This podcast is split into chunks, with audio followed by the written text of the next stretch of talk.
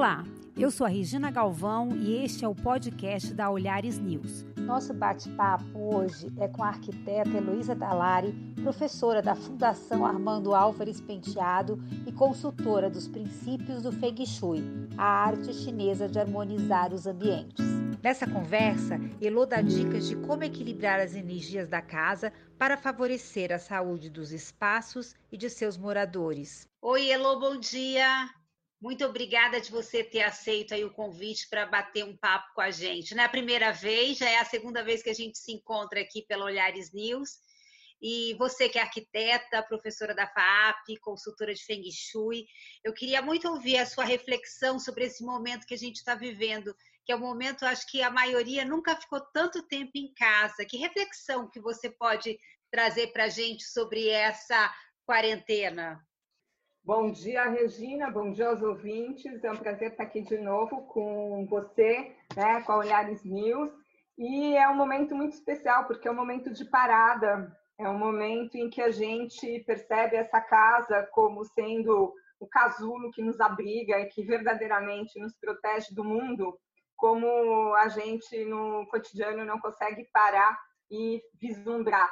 Né? Então, Uh, importante, né, momento de elevar a consciência no sentido da ação individual que afeta o mundo, como que eu auxilio a todos os seres a se manterem saudáveis, como todos me auxiliam a me manter saudável, uh, a gente questionando os padrões mentais, os padrões emocionais, os padrões de consumo. Será que precisamos de tanto? Será que conseguimos viver com menos? O que será essa, esse consumo em relação a perceber o que se causa de dejeto no mundo, o que se causa de rastro? Né? Então, é preciso que a gente perceba que a forma como eu vivo implica na integridade do planeta. E acho que esse momento de parada é quase que um momento de hibernação, a gente pode dizer assim, algo que os nossos antepassados tinham, mas que a gente perdeu. Né? Muitas vezes a gente está doente e nem percebe, a gente vai doente mesmo, a gente sai né? e desafia a própria natureza individual. Então, é um momento muito importante, porque faz com que a gente perceba o que é construir um lar, não um dormitório, algum um espaço em que eu entro e saio, em que eu venho e convivo muito pouco com o meu espaço, convivo muito pouco com os meus familiares, ou se moro sozinho ou não, convivo muito pouco comigo. Então, perceber a importância desse espaço no mundo, dessa ideia de morar como um ato simbólico de organização pessoal também. E Elo, agora você tem um estudo, é, uma pesquisa dessas filosofias orientais, como o Feng Shui, o Absab. O que, que você acha que essas filosofias elas trazem, é, se elas podem ajudar a gente nesse momento tão intenso dentro de casa? Bom, esse momento tão intenso dentro de casa faz com que a gente perceba o nosso relacionamento com o lar e quanto isso é carregado de conflitos. Nós moramos em cidades enormes, muitas vezes em apartamentos pequenos, e esse caos acaba sendo a nossa segunda pele, o centro da vida, que a gente ama ou que a gente odeia. E apesar da casa ser o único refúgio, o único lugar realmente nosso, quando a gente para dentro dela nesse tempo, pela, pela conversa que eu tenho tido com uh, colegas, a conversa que eu tenho tido com amigos, a maioria não está satisfeita com o lugar onde mora. A maioria uh, percebe agora né, que não se dava conta do efeito que isso causava na vida diária. Não dormir bem, não cozinhar em casa, não receber os amigos, não desestressar nesse espaço. Né? Então, problemas que afetam a nossa vida tanto a nossa vida pessoal como a nossa vida profissional, ainda mais agora, nesses tempos em que a gente está trabalhando em casa. Então, ignorar os problemas é, que muitas vezes, né, mesmo que você mude de casa, eles vão com você, porque essa é uma solução extrema e até certo ponto muitas vezes comum. A gente tem a fantasia de que a hora que eu tiver um espaço maior, a hora que eu tiver um espaço uh, de uma determinada forma, vai ser mais fácil. Mas é preciso a gente ter em mente que uh, a primeira coisa que nos acompanha quando a gente muda são os nossos hábitos e a nossa bagagem emocional. Tanto o Feng Shui como o Wabi eles vão fazer com que uh, o homem se detenha e tenha uma reflexão sobre essa idealização. É, a idealização que nós ocidentais temos, que é uma herança da perfeição do universo grego, na antiguidade grega, né, que influencia tanto esse mundo ocidental. Então, o Abstab, com a ideia de se contentar com o simples, com aquilo que é natural, com aquilo que muitas vezes possa nos parecer rústico, porque tem uma dimensão estética que é mais uh, limitada, tem uma irregularidade. O Abstab uh, gosta muito da marca do tempo, da marca da casualidade, das superfícies que são ásperas, dos objetos que são despretensiosos, que são feitos com esses materiais naturais. E a gente vem né, nessa mentalidade ocidental e principalmente a herança do modernismo com a ideia de uma racionalidade construtiva, de que a gente precisa ter controle sobre a natureza. Olha lá, a natureza está mostrando para a gente que esse controle não é bem assim, né? já mostrou várias vezes, mas agora eu acho que mais do que nunca.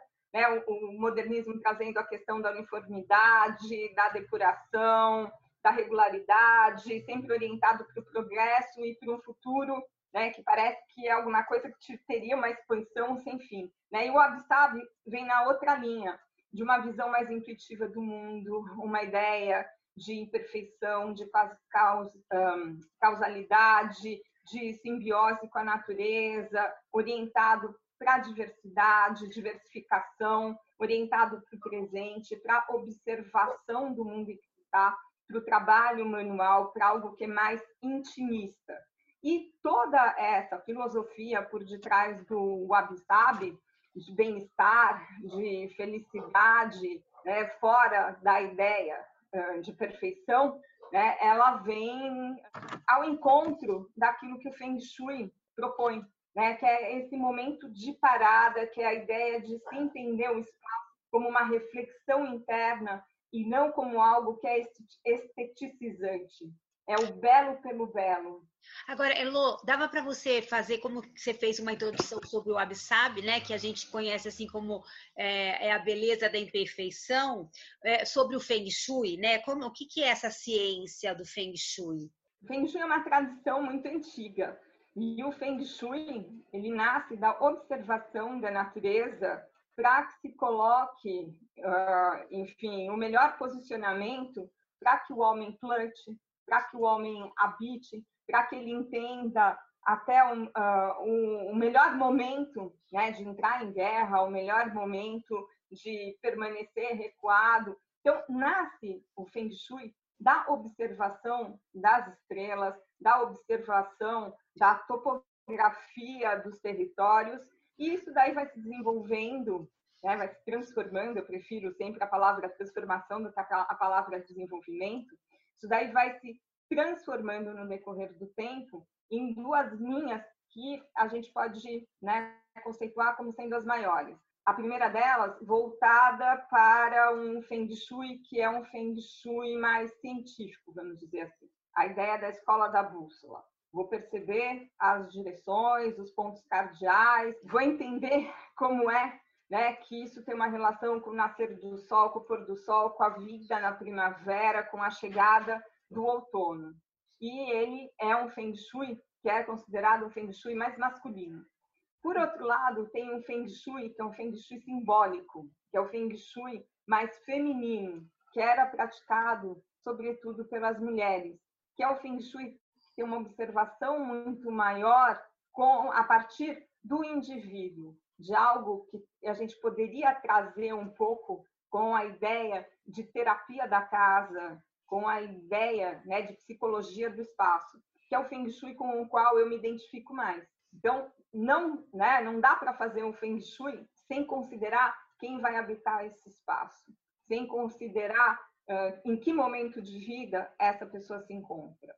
E aí, o, o Feng Shui, é, nessa prática que você se identifica mais, dá para a gente trazer algumas, algum desses ensinamentos para os ambientes da casa agora, assim, que a gente possa já harmonizar esse ambiente para vivenciar esse período de quarentena? Para perceber né, que as pessoas agora né, vão se ver muito mais sensíveis ao espaço. E que quando você está no espaço, quando você convive com o espaço, você absorve tudo que está nele. Né? Seu corpo uh, percorre uma pequena distância, mas seus olhos, seus sentidos absorvem o cômodo inteiro. Vão captar as partes, o teto, a parede, os cantos, o chão.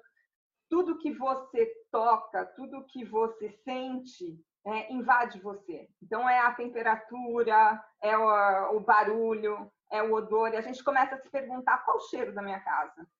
Que som tem o meu quarto? Que som tem a minha cozinha?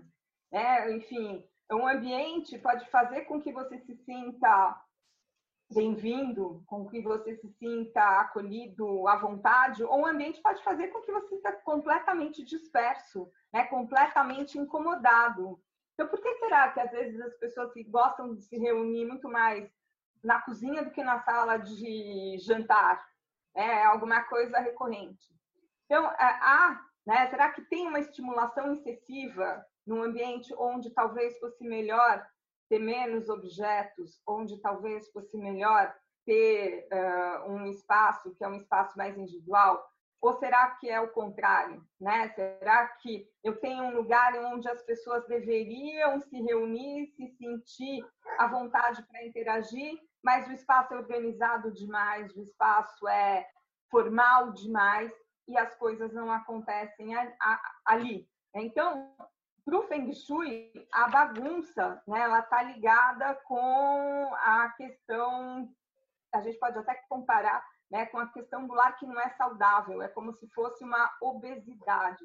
Uma boa arquitetura, como dizia o Aldo Van Eyck, arquiteto holandês do século passado, tinha que ter a condição primordial de ser um espaço que promovesse as boas-vindas, no qual você se sentisse verdadeiramente recebido. Portanto, um lar saudável não pode ser aquele em que haja uma estimulação excessiva. E quando se fala nesse excesso, se diz de bagunça, de TV que está ligada o tempo todo, de objetos que estão no espaço e que não têm significado, não tem porquê de, de estar ali, ou não trazem boas memórias, ou são objetos que a gente nem sabe mais porque os mantém, ou são objetos que não fazem sentido naquele seu momento de vida. Então esse lar saudável, ele tem momentos de silêncio, ele tem um, um tanto de organização, não se trata de transformar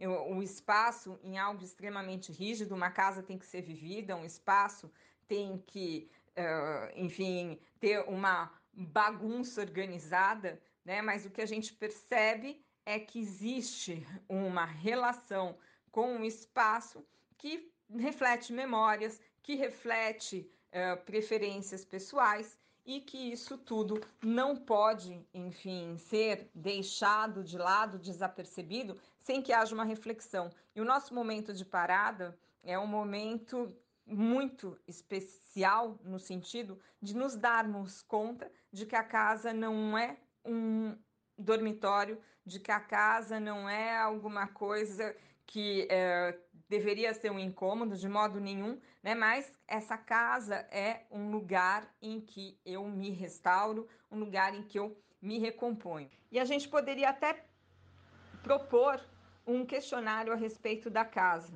Né? Então a gente começaria se perguntando: minha casa é? O que, que a minha casa é? Né? Como é que eu definiria essa casa? Minha casa é calma, minha casa é ativa, minha casa é iluminada, é escura, é grande, é pequena, é agitada, é cheia demais, é vazia, é um espaço saudável, é um espaço não harmônico, é um espaço uh, que faz com que eu me sinta, enfim, uh, movida à transformação, ou é um espaço que me parece estagnado, é um espaço familiar, um espaço estranho, é serena ou é agitada. Um segundo questionamento sobre a casa seria como eu me sinto na, ca na casa, né? como eu me sinto nesse espaço que eu habito. Me sinto calmo ou ansioso? pacífico, agressivo, mais empático, uh, sem paciência, amoroso, irritado, me sinto feliz, me sinto triste. Terceiro questionamento que se poderia fazer seria a respeito da casa, né? Na minha casa, tendo a fazer o quê? Qual é a tendência que eu tenho dentro da minha casa? É de descansar? É de trabalhar? É de ser mais organizado? É de ser desorganizado? É de limpar, de sujar? De ficar ou de sair? Porque tem gente que não consegue parar em casa. A casa entra na casa tem uma vontade terrível de ir para a rua. Esses devem estar sofrendo com certeza nesse nosso momento aqui de vida, né? Quarto questionamento: alguma vez tive ou tenho entupimento, inundação, bolor, é, pragas, ferrugem, umidade? Quanto que eu cuido disso? E como é, claro, né, que a minha casa me proporciona vontade de cuidar dela. Eu tenho um bom diálogo com esse espaço. Eu acho assim que a gente poderia listar 10 passos que uh, são importantes para essa reflexão do lar. Né? Primeiro passo, saber o que, que você necessita, o que, que você verdadeiramente precisa. Né? Não, não adianta também uh, querer tratar a casa como um todo. Talvez acho que eu vou me dedicar agora ao meu quarto, ou vou me dedicar ao espaço, que é o espaço do escritório, ou vou me, me dedicar à cozinha. Como é que eu vou fazer essa cozinha ser mais interessante? Como é que eu vou fazer com que essa cozinha seja mais estimulante para esse ato tão importante, que é o ato de alimentação? Né? Talvez agora eu não cozinhasse tanto, mas agora, poxa vida, olha que bacana, a hora que eu cozinho, todo mundo se reúne, todo mundo vem, acho que eu vou colocar isso na minha agenda, que tipo de cozinha que eu preciso. Né? Segundo lugar, depois de você perceber o que, você necessita, localizar essas áreas a serem trabalhadas. Né? Terceiro lugar, criar espaço para a energia vital do ambiente fluir. A gente pode chamar de fluxo. Não ter móveis demais, né? Será que se eu jogasse água na minha casa, essa água fluiria igualmente por todos os espaços? Será que tem coisas que bloqueiam? Será que essa circulação é uma circulação gostosa ou é vazio demais? Limpar a desorganização é uma coisa importante. Ver o que, que vai precisar ser pintado, o que vai precisar ser reparado no momento em que a gente sair daqui, com certeza a gente dessa situação a gente vai querer né, cuidar melhor da nossa casa, a gente vai ter esse, essa vontade aí reparadora. Uh, em sexto lugar, tornar, tornar a casa mais prática, mais funcional. Que, que, como é que eu faço para a casa funcionar bem? Né? Quanto mais funcional for uma casa, claro, mais equilibrada ela vai ser. Né? Sétimo passo, usar materiais naturais. Esses materiais naturais trazem energia da natureza, energia vital da natureza, e são mais saudáveis, têm um, dão para a gente um conforto psicológico. É muito mais gostoso você tocar numa madeira do que você tocar numa superfície de vidro. É muito mais gostoso você tocar numa superfície de, um, de linho, vamos supor, do que numa superfície vinílica. Né? Nono passo, trabalhar em si mesmo como na sua própria casa se perceber enquanto reflexo emocional da casa e vice-versa. Como é que esse espaço traz ali um reflexo da minha ordenação, do meu equilíbrio mental e psicológico ou não? É o melhor exercício para isso? É arrumar uma gaveta, é arrumar uma divisão da casa e você perceber que como é libertador, né? Como a gente parece que fica até fisicamente mais leve e, décimo passo, será que eu me expresso na casa? Será que a casa tem a minha cara ou a cara das pessoas que moram lá? Porque, claro, quando eu divido o espaço com alguém, eu não posso pretender que a casa tenha só a minha identidade.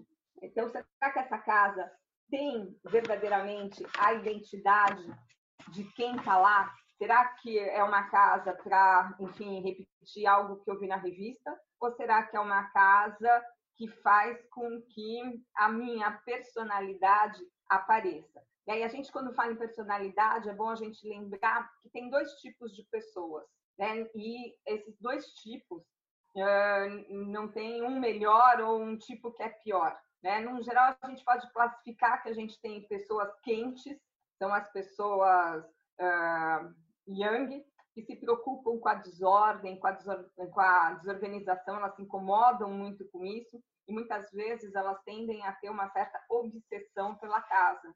Geralmente são pessoas mais gregárias, amistosas, generosas, boas anfitriãs, mas muito exigentes com a organização e com a limpeza da casa. Geralmente são pessoas também que são muito mais apegadas às coisas e às pessoas e acabam pecando pelo excesso. Segundo tipo seriam as pessoas frias, as pessoas yin. Geralmente elas encontram a casa, eh, elas encaram essa casa como sendo inconveniente. Querem uma casa que seja confortável, mas que não dê muito trabalho. São pessoas uh, mais eficientes por natureza, independentes, são melhores hóspedes do que anfitriões. Sabem como evitar a bagunça, não tem nenhuma simpatia pelaquela ideia do faça você mesmo e não conseguem se apegar muito a lembranças, a objetos, a pessoas, são pessoas mais desprendidas. Claro que, em boa medida, todo mundo tem né, essas do yin e um pouco do yang. Mas, nesse momento que a gente convive junto, a gente vai perceber esse tipo de conflito. Se eu sou mais yin e você é mais yang, né? Em que medida a gente consegue acertar isso dentro de um espaço que a gente divide? Você se considera mais yin ou mais yang? Yang. É. Yang. Nossa, eu amo a casa, né? Eu adoro, enfim, receber. Agora não posso receber ninguém, mas eu amo. Claro, mas também tenho meus momentozinhos. Eu sou aquela que não sou do faça você mesmo de jeito nenhum. E você, Regina? Eu acho que também sou, eu talvez seja mais yang do que yin. Também não tem um momento você, faça você mesmo, mas eu acho que isso tudo está sendo um aprendizado, né? Inclusive, nesse momento de confinamento, eu percebo como a disciplina é importante, né?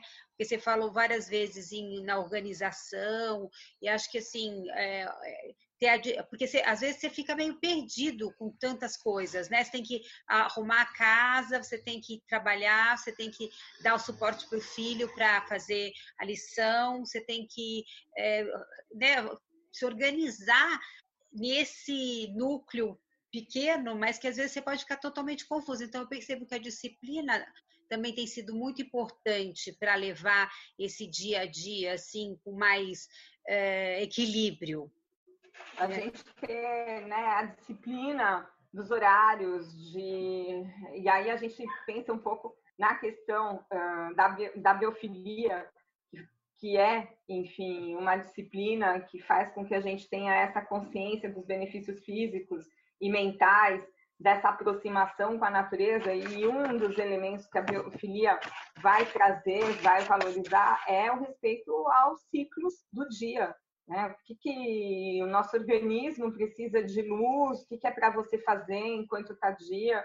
O que é para você fazer quando esse dia já se foi? Mas o ritmo, né? Não é ser neurótico, enfim, não são cinco minutos, 15 minutos que vão fazer a diferença, mas esse ritmo da vida, da vida, essa integração que também faz com que você perceba o seu espaço de uma forma mais adequada e consiga uh, ter essa perspectiva de refúgio. Elo, e se a gente for pensar é, nos espaços da casa, como é que a gente faz essa leitura e como que a gente pode favorecer os espaços de acordo com o Feng Shui? No Feng Shui, a casa ela é um espaço de simbologia. Né? Você, tudo que você tem dentro da casa tem que ter um significado, tem que ter um sentido. E tem, mesmo que você não perceba. Então, é melhor que uh, você tenha essa visão simbólica da realidade que vai fazer com que você detenha, tenha sua atenção nos pequenos pormenores, podendo fazer ajustes que vão melhorar o bem-estar, a harmonia de quem está habitando essa casa. Então, a gente pode começar pelo hall de entrada, que é um espaço de transição para o interior. Né? Saio do mundo, deixo o mundo com a sua desorganização, com seus conflitos, com as suas ameaças e entro dentro de um espaço que é um espaço né, acolhedor. Então, o UOL essa entrada é um espaço de transição, é a primeira camada do eu, do local aí de acolhimento, de uh, separação e proteção. Cria também a primeira impressão que você tem do espaço que está chegando. Né? Simbolicamente, a entrada representa a primeira camada que eu mostro para os outros. Não necessariamente como os outros me veem, mas aquilo que eu quero mostrar para o outro. É o cartão de visita. A entrada representa a transição uh, desse mundo exterior para o mundo interior como um ponto de conexão, início de um universo interno dos, dos, dos habitantes.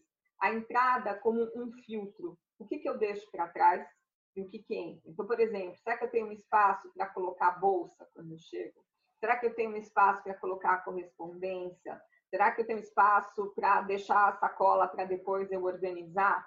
É difícil. Dia, os nossos halls são muito pequenininhos. Mas o que, que me recebe? O que, que me acolhe? Será que é um oratório ou será que é um objeto de arte? Qual é o objeto que também me recepciona quando eu entro nesse espaço?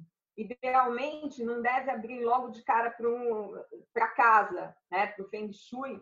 É preciso que você crie um resguardo, uma certa uh, proteção, que você crie também uma certa surpresa no que vem ali a seguir. Então, sugestões para o UOL. Né? Maior ou menor, o UOL deve ter espaço para você se movimentar e para você ter um cantinho em que você possa depositar algo que chegue, nem que seja a chave, né? Olha, acabou, cheguei, né? Estou aqui, pronto, me liberei disso.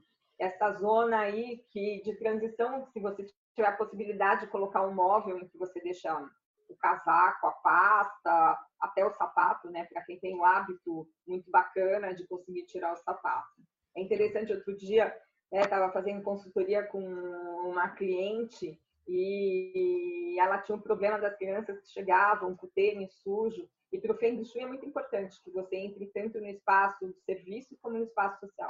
E a gente acabou colocando um móvelzinho super bacana na área de serviço, onde as crianças entram e colocam os seus tênis e pronto, libera a casa. Então, talvez o UOL, né, para um, um, momento, seja o UOL social, para outro momento, você cria né, um outro tipo de entrada. Uhum. Mas o UOL, onde você entra, deve ser sempre muito bem iluminado para né, trazer essa energia vital, para convidar essa energia vital, vital a entrar no espaço. E a gente deve evitar que esteja, claro, entulhado de coisas, né? Porque às vezes também você tem um móvel para colocar a bolsa, a pasta, e aí você vai largando e vai entulhando tudo. Mas é, enfim, também se você não tiver um wall, que você crie um objeto, que você coloque uma planta, que você coloque alguma coisa que faça essa distinção entre a porta de entrada e a sala na qual você entra. Sala de estar é altar da expressão pessoal, é um espaço de expressão de quem mora, né? A identidade ali está colocada, é um ponto de convergência entre todos os habitantes, é esse ponto de fusão, é sem dúvida o espaço da expressão pessoal no seu ápice, né? onde se encontram todas as memórias, as chaves simbólicas, as experiências, a confluência desse conjunto de moradores que estão lá. Tem que ter uma divisão que te permita estar, que te permita ficar, que você né, tenha a possibilidade de convívio entre as pessoas que são quentes, yang, as pessoas que são frias, yin. Todo mundo tem que se sentir seguro e aconchegado, desde o mais extrovertido até o mais intimista é um lugar que você tem que ter um sofá que represente esse móvel unificador, né? um elemento de conforto, de relaxamento, um elemento de descanso, um elemento que proporcione a conversa, o desfrutar de estar. É horrível aquelas casas em que o estar acontece voltado para a televisão, e a televisão é o único sentido do ambiente. Então, que, que eu faço lá? Né? Como é que eu me proponho?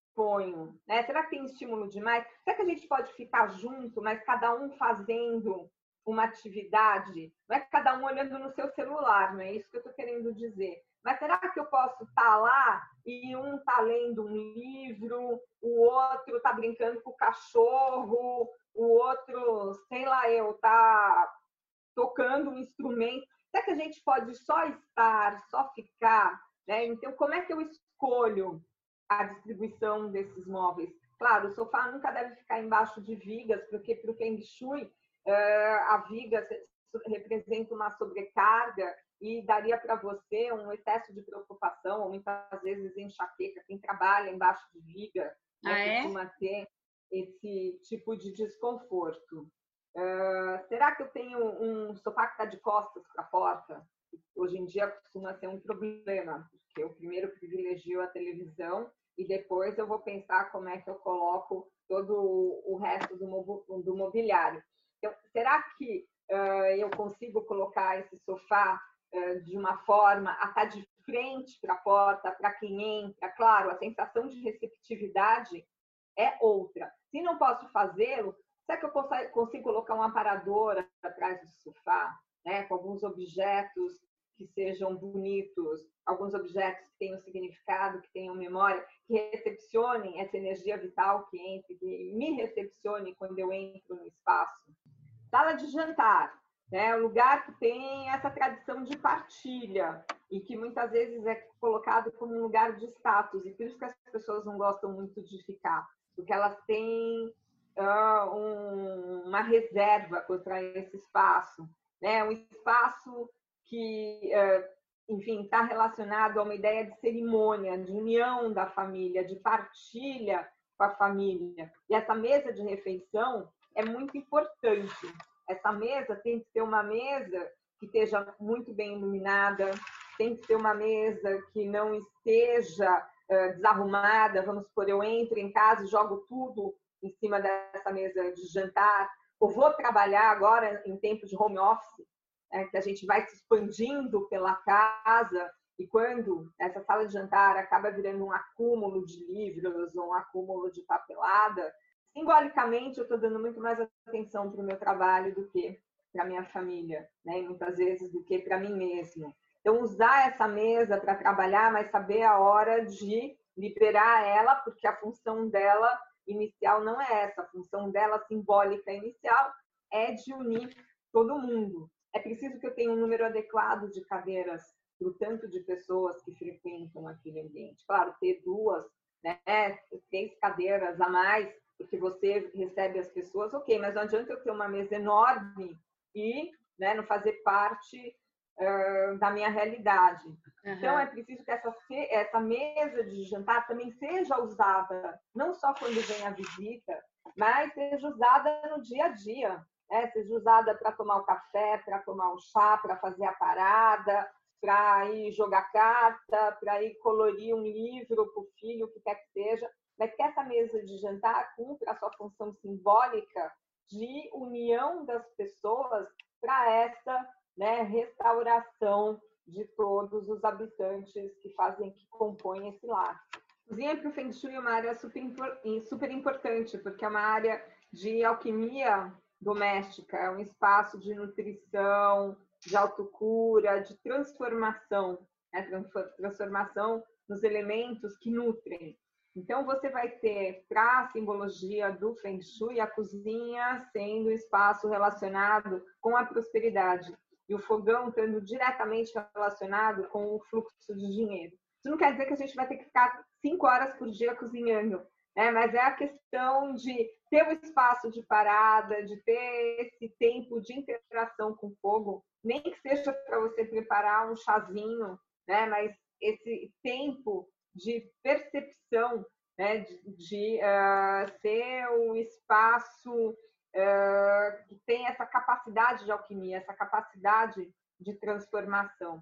Então a cozinha deve ser um, claro, né? Uma divisão segura, bem localizada, protegida e deve ser sempre uh, trabalhada de uma forma que você tenha a vontade de estar, né? vontade de trabalhar, uh, vontade de fazer a transformação, porque nada mais uh, producente do que você cozinhar de má vontade, porque quando você está transformando esse alimento, você está colocando a emoção lá dentro. A gente sabe, né, quando uma comida fica mais gostosa, porque aquilo lá foi feita com, enfim, com uma intenção amorosa, ou quando aquela comida vai de qualquer jeito porque foi feita, né, com uma má vontade horrorosa. Então, esse espaço da cozinha é um espaço que deve ser visto como um espaço ritual, assim como o banheiro é um espaço ritual. Né? A cozinha é local de transformação, de divisão, onde vários tipos de energia vão estar sendo trabalhados. Lá eu tenho né, a água, lá eu tenho fogo. Então, a ideia também de você evitar o acúmulo de louça suja, de você estar com espaço fluido, de não colocar lixeira sobre a pia, afinal de contas, é um lugar em que você está mexendo com os alimentos, está trazendo aquilo que é novo, né? Então você não deve ter contato com o dejeto, caso inevitável, você tem lixeira em cima da pia, usou, tirou, não deixou aquilo lá ficar fermentando.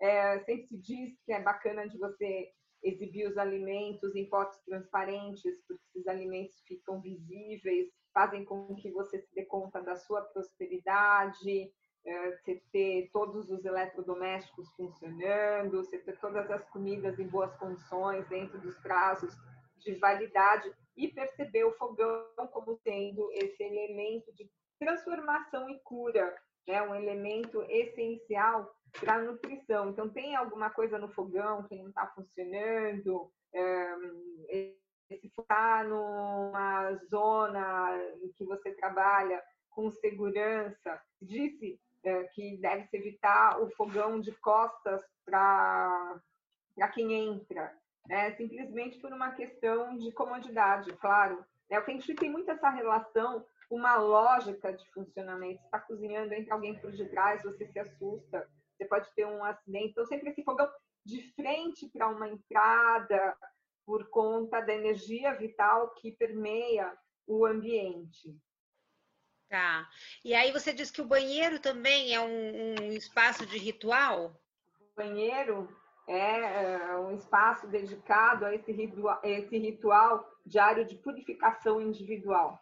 Então, o banheiro é um espaço é, de você ficar com você mesmo, é um espaço em que você tem essa ablução, essa liberação. É um espaço de limpeza, de drenar, de libertar, de renovar, de esvaziar. Aconteça o que acontecer no seu dia, ufa, chega a hora em que você vai tomar banho e é um espaço em que você se lava, né? e deveria se lavar das ansiedades e muitas vezes também do narcisismo. Então é um espaço que quanto mais bonito e mais limpo for, ele é melhor para a sua saúde. Se a cozinha representa a prosperidade para o Feng Shui, o banheiro ele tem uma relação direta com a saúde. E as torneiras, no geral, as torneiras da casa, com o fluxo de energia de dinheiro. Então, diz que quando você deixa a torneira pingando, é, quando você tem algum vazamento, algo que escorre, é uma sinalização de que, de alguma maneira, você desperdiça os seus bens materiais. Outra coisa importante, manter sempre a tampa dos sanitários abaixadas, os ralos fechados, porque lá vai a energia, escoa a energia que tem que ser liberada. Portanto, essa é uma dica importante para os meninos, né? Para casa, é, casa é que tem menina, essa daí é uma dica importante. e é verdade, né? Porque faz todo sentido quando você pensa nessa, nessa limpeza, naquilo que está escoando, que é o que você precisa liberar. Então, evitar, claro, entupimento, evitar uh, aquelas todas as luzes que se acendem ao mesmo tempo, que não fazem com que você tenha esse tempo de reflexão. Às vezes os banheiros parecem mais salas cirúrgicas, de tanta luz que tem ali. Né? Então, Será que eu tenho uma luz menor? Será que eu preciso de tanta luminância? Né? Não guardar coisa em demasia também no banheiro, não guardar coisa fora do prazo da validade, ou agora para as meninas, né? Cosméticos, a gente não sabe nem mais porque que comprou e estão ali. Então, né? manter a porta do banheiro fechada, sempre fechada, E, claro, tem que ser um espaço de arejamento, tem que ser um espaço uh, gostoso também de ficar, porque tem um tempo de permanência que é uma permanência com você mesmo, né? Permita-se. Uhum. E depois, então, aí, é quando a gente chega no quarto, né? Que aí é o quarto é o lugar onde a gente tem aquele recolhimento, né? Quais são as recomendações para o quarto? Os dormitórios, né? São aí uh, locais de refúgio. Né? Inconscientemente é um, um retorno uterino, é um espaço privado, é um espaço que tem que ser íntimo, seguro, é um espaço em que você pode ser você mesmo, é como se você se despisse dos personagens, seria o espaço mais sagrado nesse sentido por conta do restabelecimento da energia, da vitalidade pessoal. Então, o quarto deve ser reservado para dormir, reservado para o descanso, para o relacionamento íntimo e só para isso. Né? Não é para ter a televisão maior até do que a cama, se puder. Né? Não, desliga o mundo, o mundo fica lá fora. E também não adianta não ter a televisão no quarto e levar o celular e ficar assistindo e mandando mensagens e trazendo esse mundo de fora para dentro do quarto. Né? Recomendações do Feng Shui, cabeceira da cama encostada na parede, não de costas para a janela, porque você tem a sensação de desproteção né? E é o que o Feng Shui chama de posição do traído, é a pessoa que fica esquecida, não é promovida, não é convidada, não é lembrada para as boas coisas. Você evitar o pé da cama malhado com a porta. Eu lembro de uma matéria, uma vez que fiz com o Feng Shui, que dizia que não é bom você ter a cabeceira também em parede onde tem muito encanamento. É isso? Ah, sim. É. Isso daí, né, tem a ideia de drenar a saúde. E realmente, quem costuma né, ter a cabeceira da cama voltada para uma parede que tem encanamento, costuma ter uma saúde muito fragilizada. Ou ter o quarto embaixo de uma piscina, quem mora na cobertura, a saúde também fica bastante fragilizada. Ah, é? Enfim, é? a água é um elemento que para o Feng Shui é um elemento de que leva tudo embora, né? E é bom que ela leve aquilo que é para ser liberado e não leve as coisas em demasia. Então é preciso que tenha né, esse cuidado, deixar as laterais da cama livre para que o fluxo do chi, essa limpeza ocorre enquanto você está dormindo. Eu sei que os espaços são pequenos e que muitas vezes a gente alinha a cama, a parede mas né, para o Feng Shui isso é algo que tem que ser corrigido.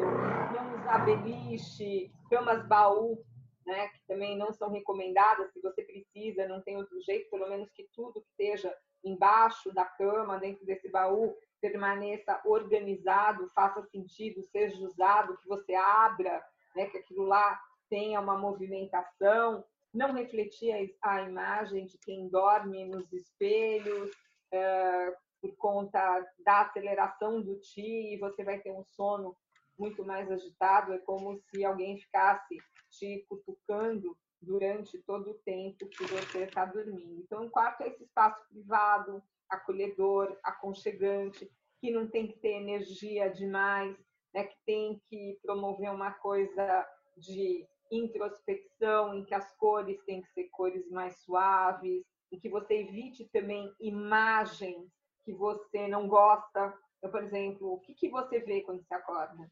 Quais as imagens que estão na frente da sua cama quando você acorda? Aquela preta da televisão, né? É a tecnologia, é um, é um nada, é um buraco, né? Ou será que você tem uma imagem restauradora, você tem uma imagem de arte que, enfim, te agrade? O que é que está sendo colocado ali? Né? E essa cama aqui também tem que ser um espaço individual, né? tem que ser um espaço que faça sentido para você, né? O que, que você leva ali? Quais as atividades que você faz nessa cama que são atividades que te restauram? Então, não levar trabalho para ler, não ficar, uh, enfim, usando a cama para fazer coisas que não sejam relativas a relaxamento. Então, a gente pode pensar um pouco em quarto de criança, porque quarto de criança os pais gostam muito de controlar né, o que tem lá dentro, o que faz lá dentro.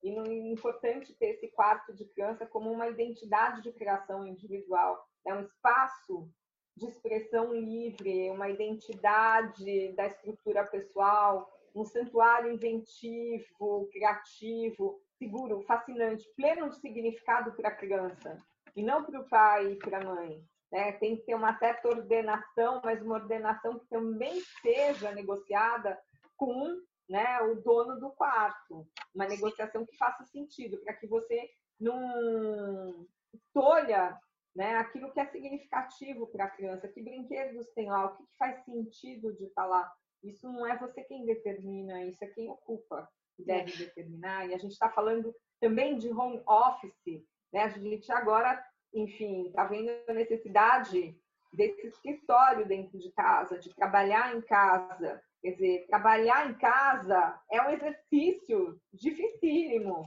Né? Quem está acostumado a fazer o home office é uma coisa, mas quem não está, você precisa desse espaço que é privado, que é independente, que é mais racional, que tem uma organização, que te possibilite uma produtividade e né, uh, funcione de maneira individual, porque o que é um bom escritório para um jornalista não é um bom escritório para um artista, não é um bom escritório para um professor que de repente tem que estar dando aula dentro de casa.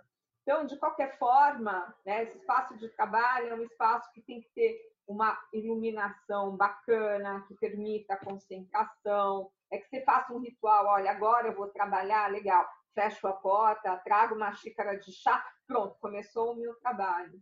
Né? Porque você precisa marcar esse tempo de trabalho, senão você faz tudo ao mesmo tempo aqui agora e não faz nada satisfatoriamente. Esse espaço de trabalho tem que ser um espaço privado, que tenha, de preferência, uma separação das outras zonas da casa, ele tem que também ter um espaço vivenciado num certo cotidiano agora voltei para o meu escritório fora de casa, agora voltei para a faculdade para dar aula, voltei, enfim, para a clínica onde eu trabalho. Esse, esse escritório dentro de casa também não pode ser esquecido e virar um depósito, virar um lixão. É preciso que ele tenha uma função no cotidiano uh, corriqueiro, o Elo, agora voltando para o quarto de criança que você mencionou, por exemplo, eu aqui em casa, a gente tem o quarto do meu filho, onde tem onde ele estuda e onde ele brinca. Quer dizer, tem, o, o tem brinquedos e tem também os livros, né? Tem a, o material escolar. É, quando a gente não tem essa possibilidade de separar esses ambientes, por exemplo, o dos brinquedos, do estudar e do dormir, tem alguma recomendação especial para a energia fluir bem ali? É bom, né, que você tenha cantos específicos para as coisas. Então, aqui, mesmo que meu quarto né, de criança seja pequeno, olha, tem a minha mesa e tem essa mesa que é a mesa de eu fazer lição de casa. Quando eu sento aqui, né, funciona para que eu estude. Tem o outro canto, que é o canto onde estão os meus livros de pintar, onde estão minhas revistinhas, onde estão os meus brinquedos. Que legal, agora é a hora de eu fazer isso. O problema é quando as coisas se misturam. Né? Se eu não tenho uma divisão de espaço suficiente para que as atividades não se intercalem, para que os objetos não se misturem, que eu tenha uma divisão de tempo dedicada para cada tarefa. É a coisa do tempo que a gente estava falando que horas que eu me dedico a uma coisa, que horas eu me dedico a outra. A gente vem numa sociedade com esse, com esse excesso de tecnologia, faz com que a gente misture tudo e embaralhe tudo, né? E não perceba mais a experiência existencial que é você habitar o espaço, né? Esse abrigar, abrigar as várias tarefas, celebrar o que você está fazendo, sacralizar, dar significado àquilo que vem sendo feito, né? Uma residência que tenha alma, que tenha uma identidade própria, que tenha esses espaços e esses tempos simbólicos, né? Não a obsessão pelo tudo, não a obsessão pelo novo, mas memórias, conversas, emoções, um espaço que seja estimulante à imaginação, sobretudo o quarto infantil. Né? Quanto que ele estimula a imaginação? Né? Ele é feito para que o, seja verdadeiramente aproveitado do adolescente, né, o quarto infantil, enfim, o nosso espaço de trabalho, quanto ele é feito para estimular a nossa criatividade, a nossa imaginação? Será que ele não é sisudo demais? Porque a gente acabou entrando por um viés em que a mesa é um equipamento, né? Mas a mesa, ela, enfim, durante muito tempo, ela foi o centro organizador da casa. Ela era o lugar onde você encontrava, onde você compartilhava o alimento, onde você fazia conversa, né? como a janela. Hoje a janela é um caixilho que você coloca. Mas o que, que você vê a partir da sua janela? O que, que você foca? O que está sendo enquadrado ali? É, quando a gente tinha a lareira, tinha o fogo, ele era destinado à contemplação, ao convívio. Aí foi sendo substituído pela televisão. E em vez de né, a gente se reunir em torno desse fogo para dividir experiências, a gente fica todo mundo quieto, olhando a televisão e reforçando o isolamento e alienação. E hoje em dia cada um vê o seu celular. É mais isolamento, é mais alienação. Então, o design de interiores autêntico, ele tem que se dar conta né, do significado do morar, entender um pouco de antropologia, de psicologia, de sociologia, né? qual é essa história do morar? Né? E psicologia é fundamental, né? Qual é o momento de vida dessas pessoas nessa situação? Né? A gente está num momento de vida muito uh, especial e estamos todos juntos. Acho que a gente nunca teve mais junto do que está agora. Nessa né? percepção né, de tudo que, enfim, nos cerca e de quanto cada um é importante para um coletivo. Então, morar agora vai uh, ser cada vez mais importante. Né? Lidar com esses aspectos do domicílio e além da funcionalidade e além da estetização do espaço. Né? Acho que a convicção de que a tecnologia não basta, de que é preciso a gente uh, vivenciar as nossas emoções. Quando você e a diz casa é o espaço para isso. Quando você diz que o designer de interiores precisa entender um pouco mais de psicologia, antropologia, é, você diz isso sobre o quê? O que, que você nota assim que está faltando é, em, em, alguns profissionais? Eu acho que tem a ideia ainda uh, muito uh, recorrente de que é preciso seguir um determinado, uma determinada tendência do mercado. A tendência ela substituiu o estilo. E durante muito tempo a gente teve os estilos históricos, então todo mundo quer saber qual é a tendência do mercado. É o que, que o mercado está propondo e como é que eu me mostro atualizado com esse mercado.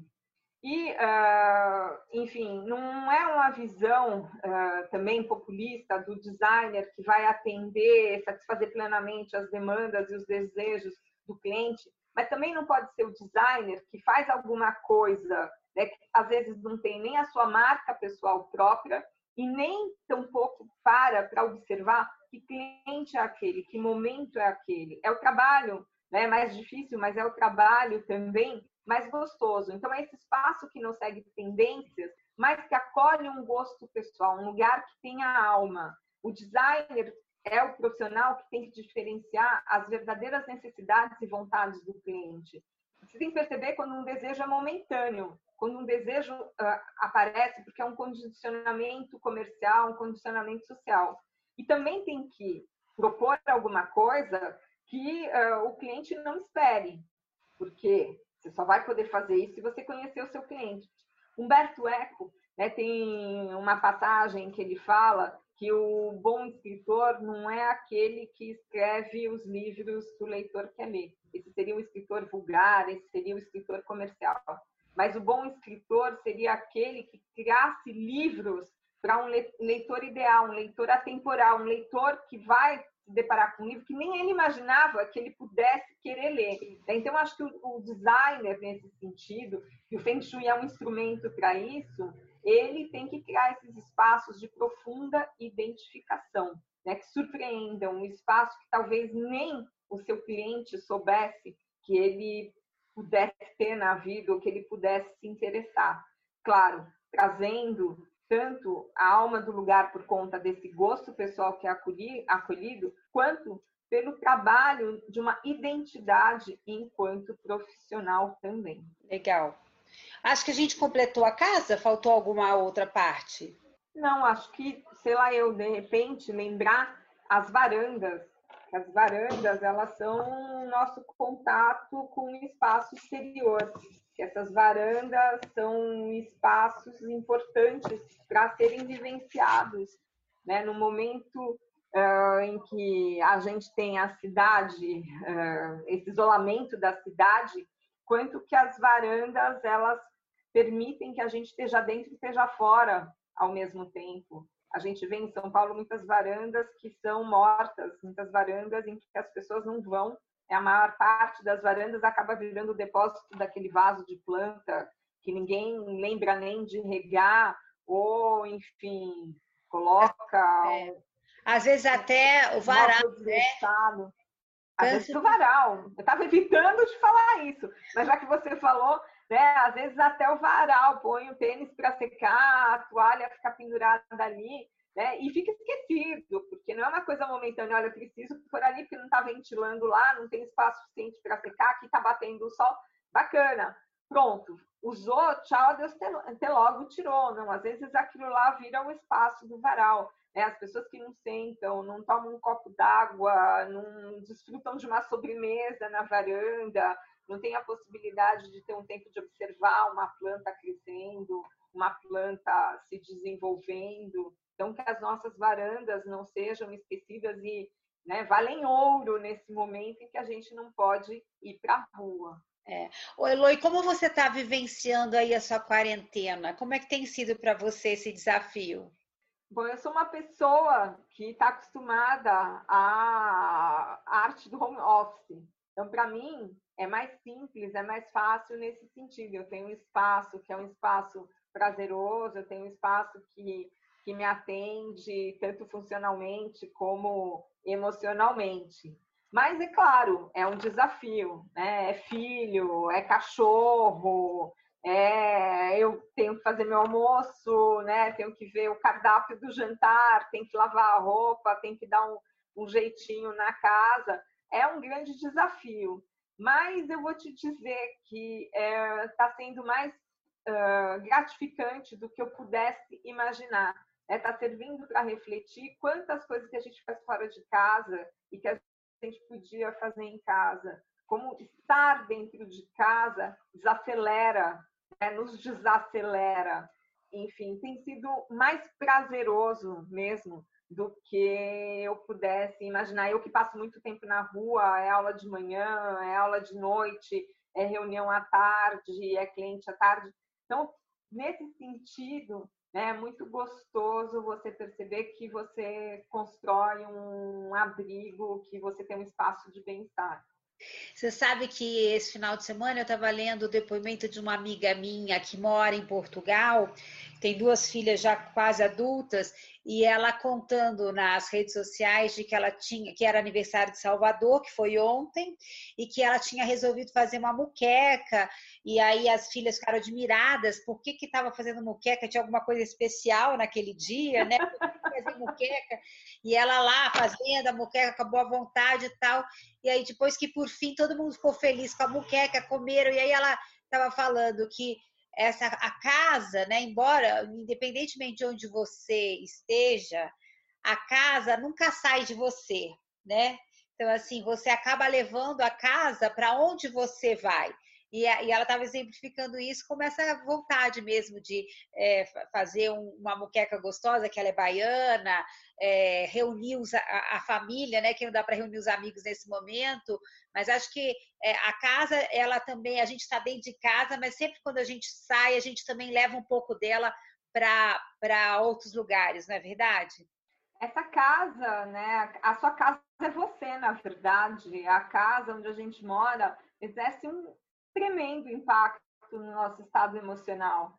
E a casa tem que ser esse refúgio de celebrar, vamos celebrar o aniversário da cidade, né? mesmo que você esteja sozinho, celebre-se. É, é um lembrete do que, daquilo que é significativo na vida da gente. E a harmonização através do Feng Shui nada mais é do que esse instrumento de se entender a psicologia, de se entender esse indivíduo, de, pro, de procurar a casa como local de alimento do corpo e do espírito, né? Corpo, espírito e mente, esse sentimento de sagrado. O sagrado é a função de dar sentido, de dar sentido para o espaço. Né? Que bom que a gente tem casa. É, é isso aí, Elô. Então, muito obrigada, tá? Pelo papo, pela obrigada conversa. eu. Foi um prazer, sempre é um prazer. Muito obrigada pelo convite, né? Que a gente fique em casa mais do que nunca e isso. que tudo isso vai passar, tudo que é bom passa e tudo que é ruim também passa. Então, né, que a gente volte para a rua com outro olhar. Eu tenho certeza que depois dessa vivência a gente vai dar um valor incrível para coisas que a gente nunca imaginou que tivessem o significado né, simbólico que elas têm. Então, um beijo grande, obrigada, Regina, Elô. muito obrigado. Eu que é, e um beijo aí no coração de todos os ouvintes. Isso, eu que agradeço. tenho certeza também que depois que passar tudo isso, a, a, a gente está distante, mas de uma certa maneira cada vez mais próximo, né? Com certeza. Vamos, vamos abraçar todo mundo depois. É, é isso mesmo. Um beijo, então. Bom dia para você, Lu. Tchau.